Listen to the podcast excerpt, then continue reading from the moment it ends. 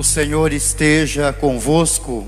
Ele está no meio de nós. Proclamação do Evangelho de Jesus Cristo segundo Lucas.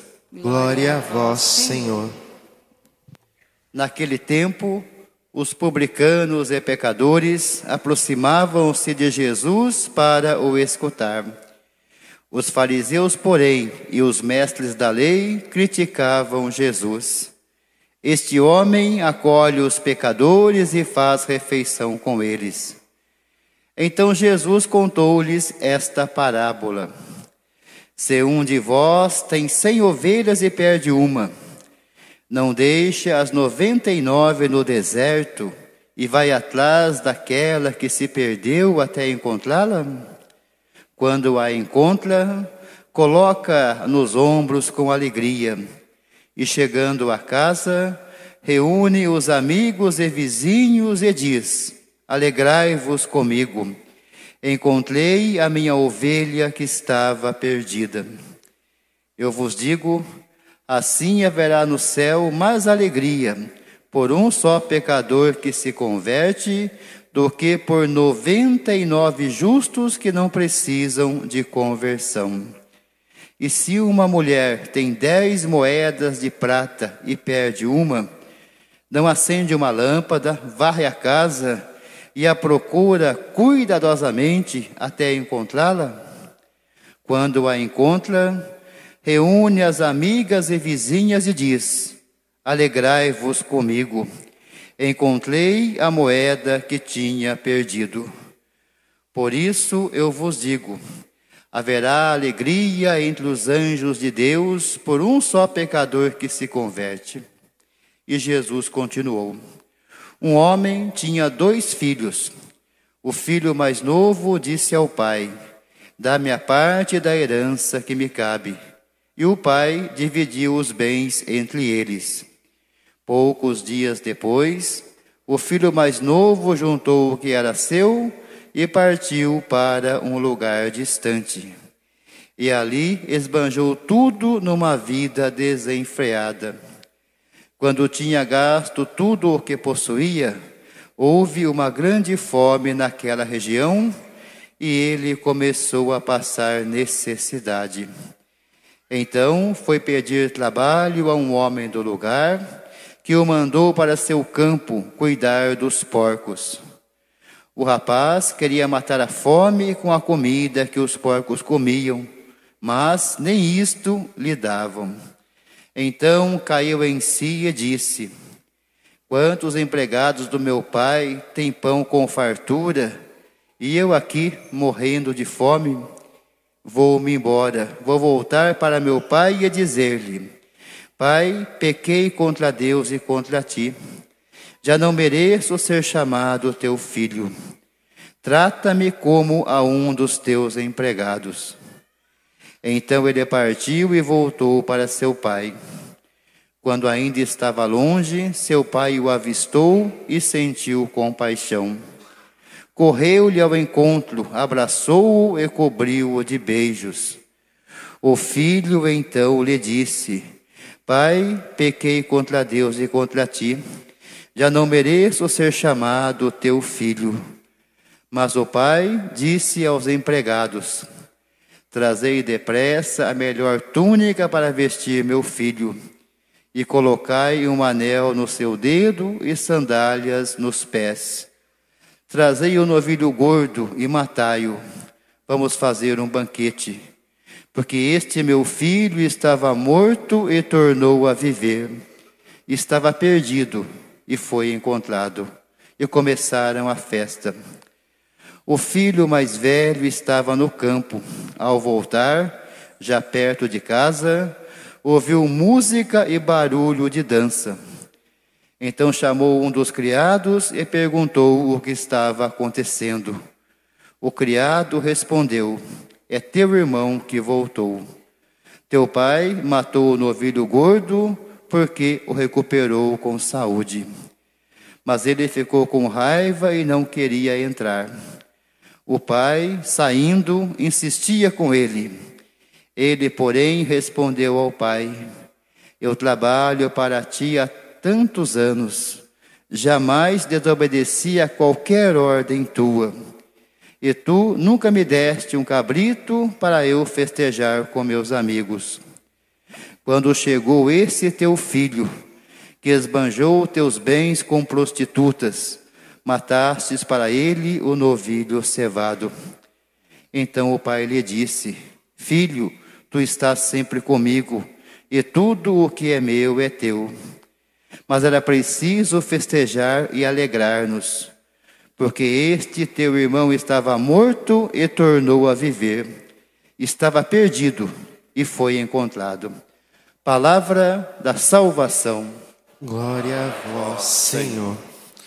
Queridos irmãos e irmãs presentes aqui ou nos acompanhando pelas mídias sociais, o capítulo 15 do Evangelho de Lucas, e nós acabamos de ouvir praticamente esse capítulo todo no Evangelho de hoje, é como que uma janela que nos faz ver o céu, enxergar o céu, ou como que uma porta que nos faz colocar os pés no céu. Quer entender o céu? Medite, contemple Lucas 15. Contemple a misericórdia de Deus. Nós vamos contemplando e percebendo, somos a ovelha perdida, que precisa dos ombros do bom pastor e da força desse amor paterno que Deus manifesta a nós. Somos a moeda que cai pelos vãos dos dedos e fica perdida.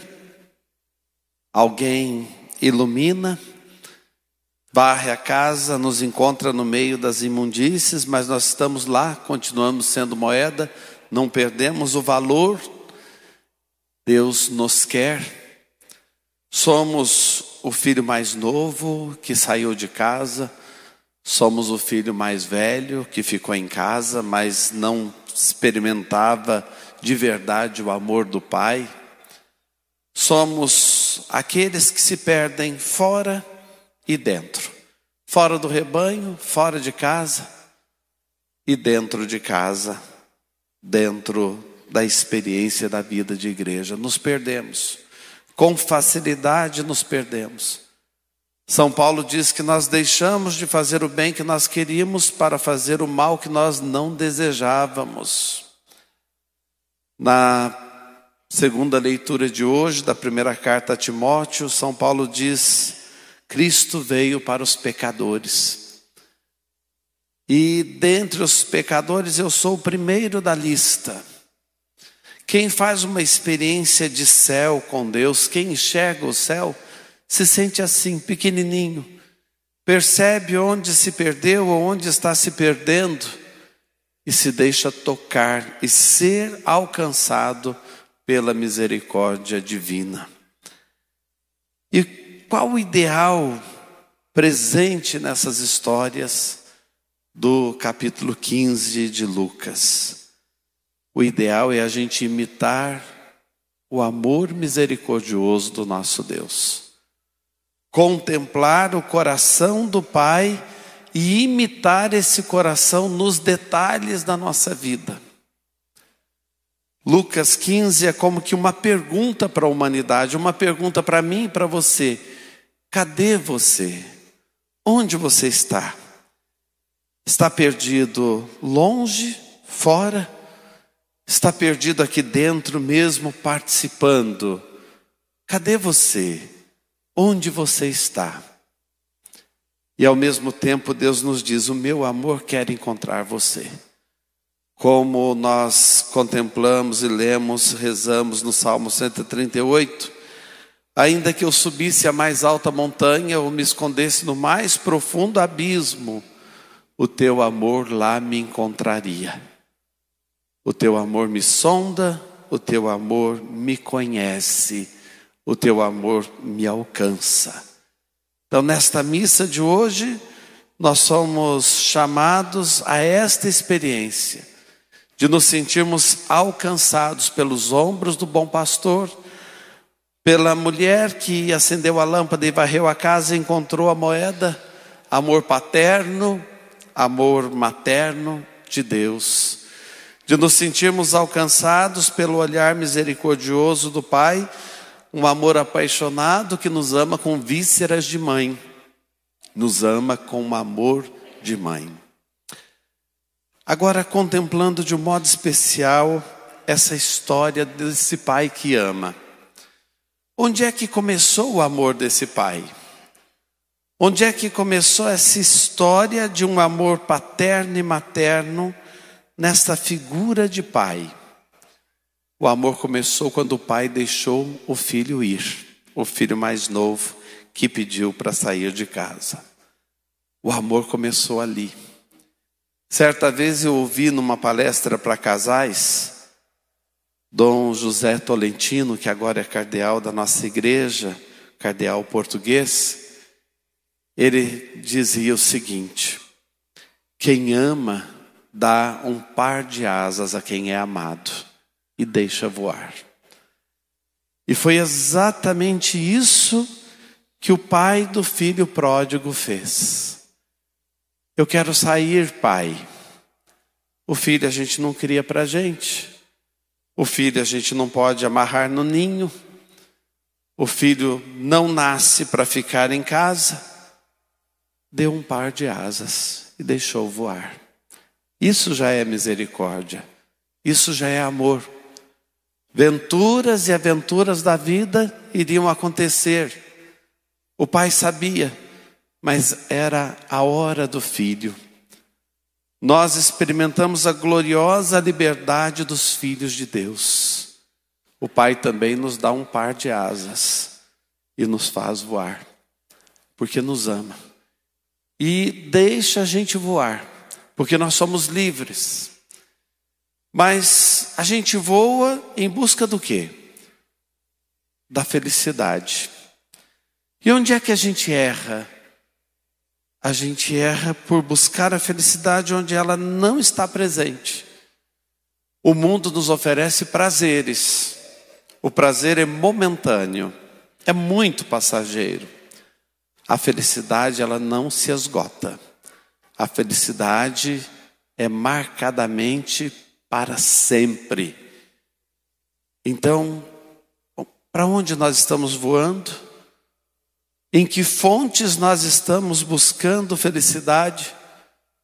Nós podemos estar nos confundindo, errando o alvo, é o que significa pecar, errar o alvo, e indo em fonte de prazeres que não nos completam, que, pelo contrário, nos esvaziam. Ali começou a misericórdia do Pai. Onde é que o filho mais novo foi parar? Num país distante. Esse país distante do Evangelho de Lucas significa onde o pecado nos leva.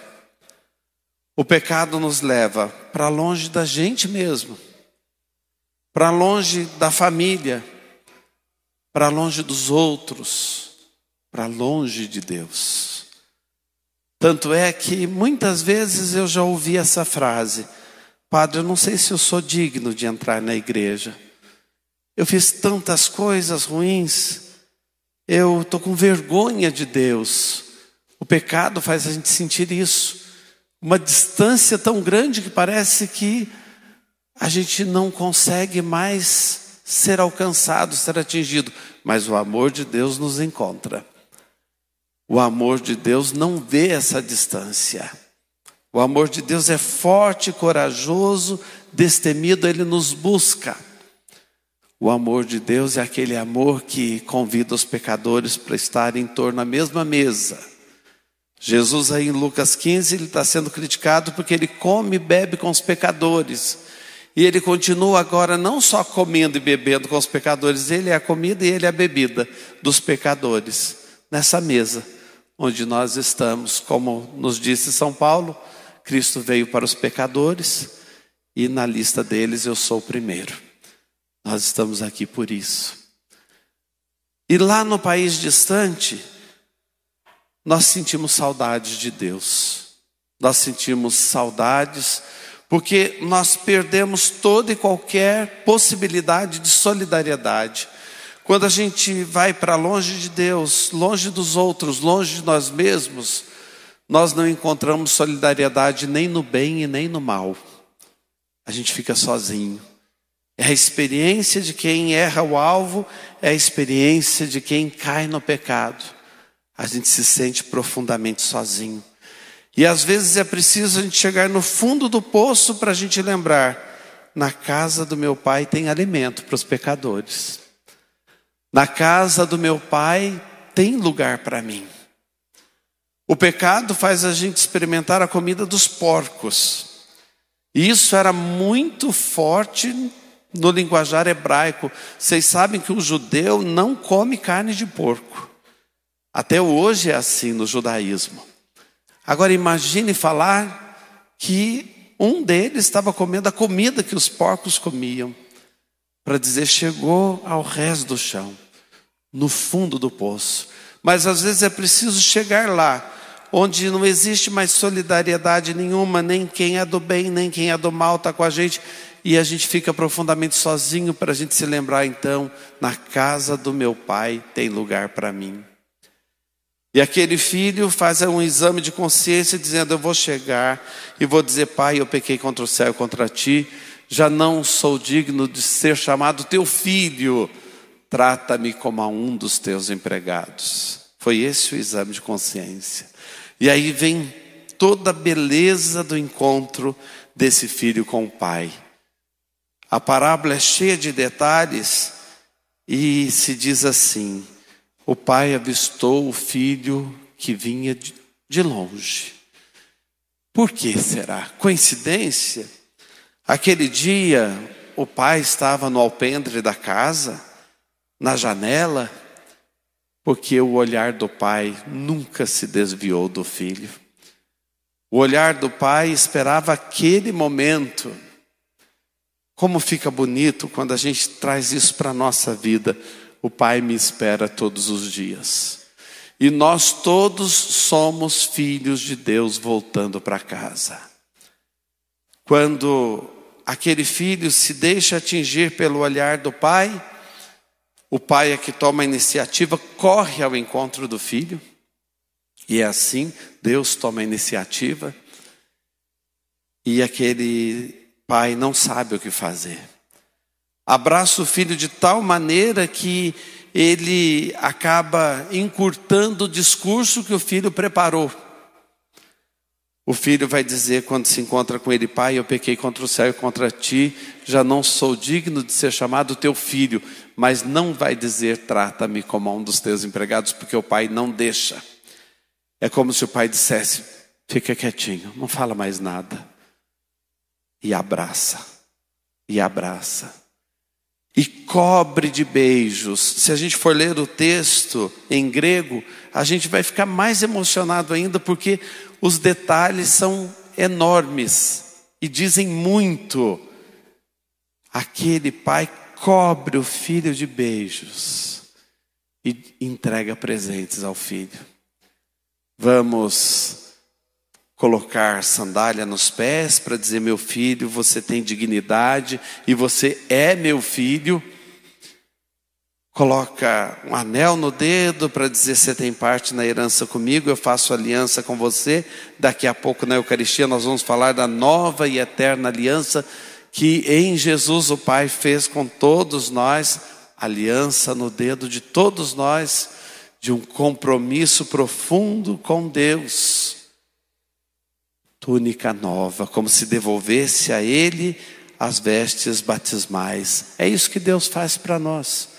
Esse olhar dele que nos alcança faz isso por nós todos os dias. E manda matar o novilho gordo. Que história fantástica. Por que não um novilho? É o novilho. Porque o pai colocou aquele novilho para engordar no dia que o filho saiu. Sabe aquele amor de pai que tem vísceras de mãe? Meu filho vai voltar? Meu filho é bom, vocês é que não sabem. Meu filho é bom, vocês é que não conhecem. Assim era o amor do Pai, e é o amor do Pai por nós. Desde que o filho saiu, voou para o país distante, o novilho foi reservado E esse detalhe é importante: o novilho, não um novilho, porque tudo estava sendo preparado para aquele retorno. Acredite, essa história é a sua com Deus. É a sua história. Cadê você, meu filho? Cadê você? O Pai olha todos os dias nos procurando e nos quer nesse abraço. Esse abraço do Pai é o céu. Esse abraço do Pai é o lugar de luz. É o lugar de onde a gente nunca deveria ter saído. E ali a gente faz a experiência desse amor misericordioso. Mas aí, de repente, quando a gente já se identificou com aquele filho mais novo e vai entendendo, nossa, tem tudo a ver comigo, com a minha história, e eu não posso sair desse abraço do pai, de repente aparece o filho mais velho que se parece comigo e com você. Orgulhoso, invejoso, cheio de julgamentos. Aquele filho mais velho olha para o irmão, achando que o irmão não merecia tudo aquilo.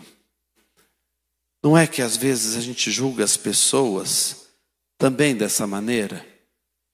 A gente ainda tem uma justiça meio olho por olho, dente por dente.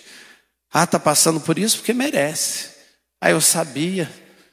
Olha, eu não desejo mal nenhum, mas bom fim não há de ter esse fulano, crê em Deus Pai. Isso às vezes acaba estando presente nos nossos pensamentos. Ah, esse fulano não merece. E quando alguma coisa boa acontece, a gente fica meio que, puxa vida, mas eu que estou na igreja, por que, que Deus não deu para mim? Por que, que não aconteceu para mim? Como nós somos o filho mais velho, cheio de suspeitas, de julgamentos. O filho mais velho fala: Pai, você vai matar o um novilho gordo para esse filho que gastou os seus bens com prostitutas? Olha que interessante. Onde é que a história diz que ele andou com prostitutas? É o filho mais velho que fala, a história não diz. A gente é capaz de inventar coisas, fazer fofoca para destruir o outro. É o filho mais velho ali, cheio de orgulho, de soberba, na rigidez de quem ainda está dentro de casa, mas não experimentou o abraço do pai. E é tão bonito quando o pai diz: Meu filho, vem para a festa, você também. E tudo que é meu é teu, você não percebeu ainda? Tudo que é meu é teu. Vamos dar um mergulho nessa história e deixar Deus realizar uma obra de misericórdia em nós. Porque na verdade eu não tenho que continuar sendo o filho mais novo e nem o mais velho. Filho de peixe, peixinho é. Nós somos filhos do Pai e temos que ser parecidos com o Pai. Vamos sair daqui com um amor mais livre, com um amor mais amplo, com um coração imenso. Vamos levar o abraço do Pai para o mundo.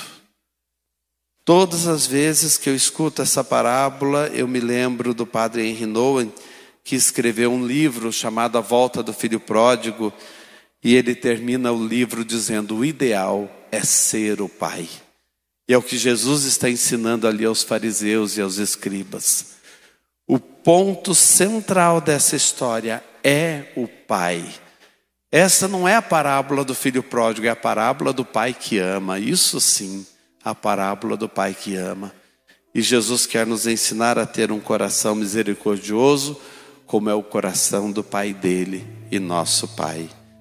Então coloque a mão sobre o seu coração e celebre a sua vida no amor desse Pai, que se comove quando nos vê chegando ao longe, que se comove ao dizer para o mais velho: Meu filho, tudo que é meu é teu um pai que só ama e só sabe amar. Um pai que não age com a razão, mas com o coração. O pai que é como aquele pastor que deixa 99 ovelhas para ir atrás da única que se perdeu, para dizer: Meu filho, cadê você? Não tem lógica, né? Deixar 99 e ir atrás de uma única ovelha perdida. Mas o coração do pai manda fazer assim. Um coração de pai como a mulher que acende a luz, varre a casa e encontra no meio das imundícies a moeda, porque a moeda não perdeu o valor porque estava no meio do lixo, continua sendo moeda, continua tendo o valor dela, como você. Que coração maravilhoso, o coração do Pai de Jesus. Tudo é do Pai, toda a honra e toda a glória, e é dele também nossas vitórias. Tudo é do Pai, toda a honra e toda a glória, é dele a vitória alcançar em minha vida. Tudo é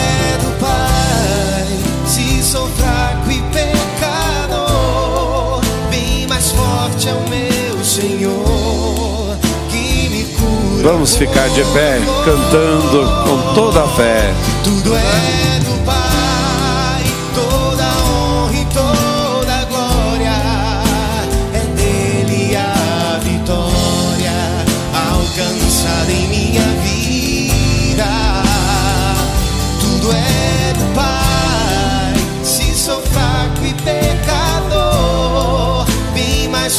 forte é o meu Senhor. Quem me cura por Mais uma vez, tudo é do Pai.